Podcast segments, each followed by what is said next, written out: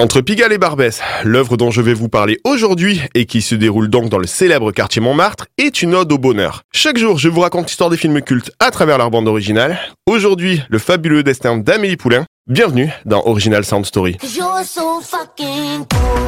L'histoire des films cultes à travers leur bande originale. Original Sound Story.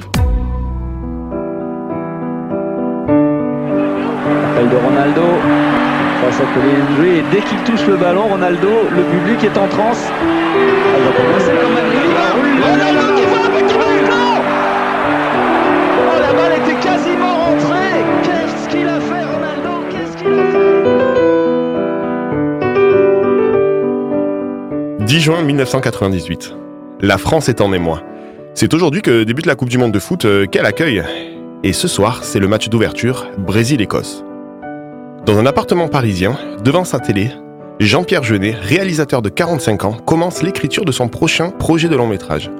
Ce projet euh, lui a été inspiré par une histoire peu commune, hein, mais pour cela, il faut remonter près de 18 ans en arrière.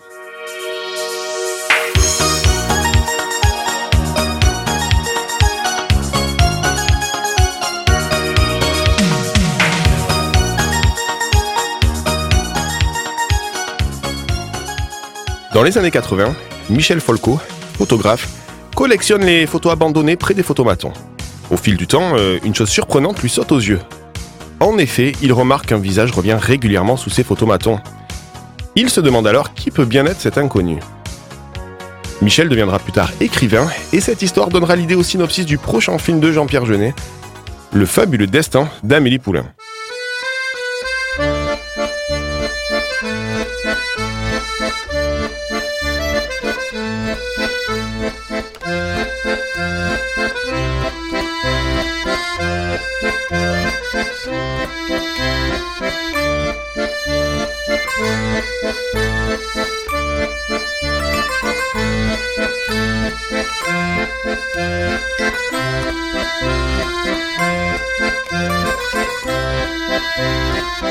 Paris, quartier Montmartre.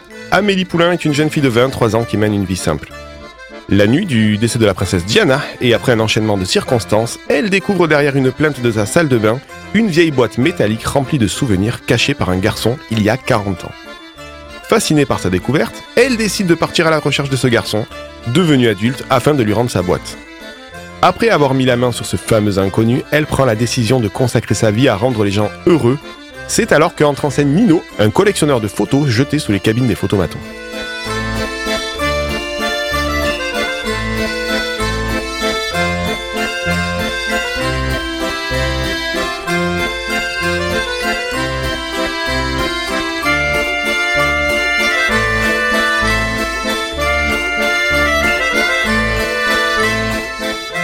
Le long métrage sorti en 2002 fera 8 600 000 entrées en France et plus de 23 millions à l'international.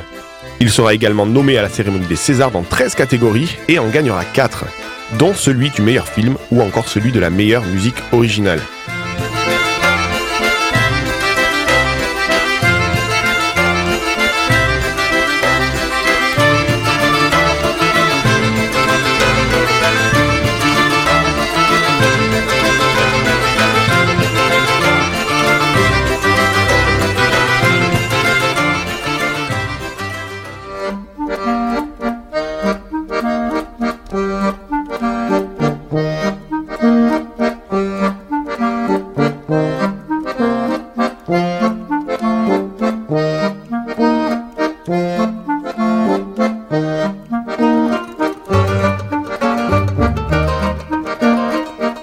La bande originale est composée euh, en grande partie par Yann Tiersen. Environ la moitié des chansons sont issues de ses précédents albums.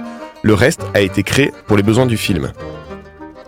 Indissociable de l'œuvre, la musique s'harmonise parfaitement avec l'image idéalisée de Paris que veut retranscrire Jean-Pierre Jeunet. La BO euh, sera d'ailleurs vendue à plus d'un million d'exemplaires. En plus du César, elle obtiendra une victoire de la musique en 2002.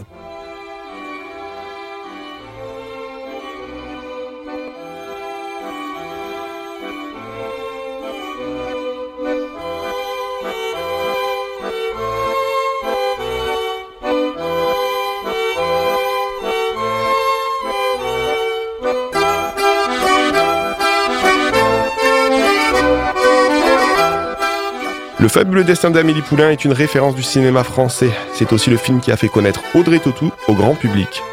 Un classique de notre patrimoine audiovisuel à voir et à revoir encore. Et pour ceux que ça pourrait intéresser, hein, ce soir de juin 98, le Brésil l'a emporté 2-1 face à l'Écosse. La suite, vous la connaissez.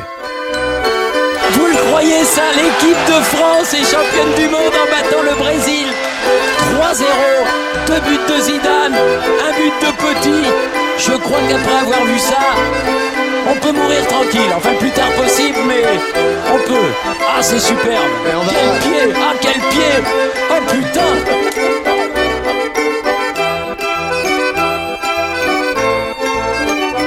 Je vous remercie d'avoir écouté cette émission. Vous pouvez retrouver les épisodes précédents sur toutes les plateformes de podcast. Et bien sûr, je vous dis à bientôt pour une prochaine Original Sound Story. Salut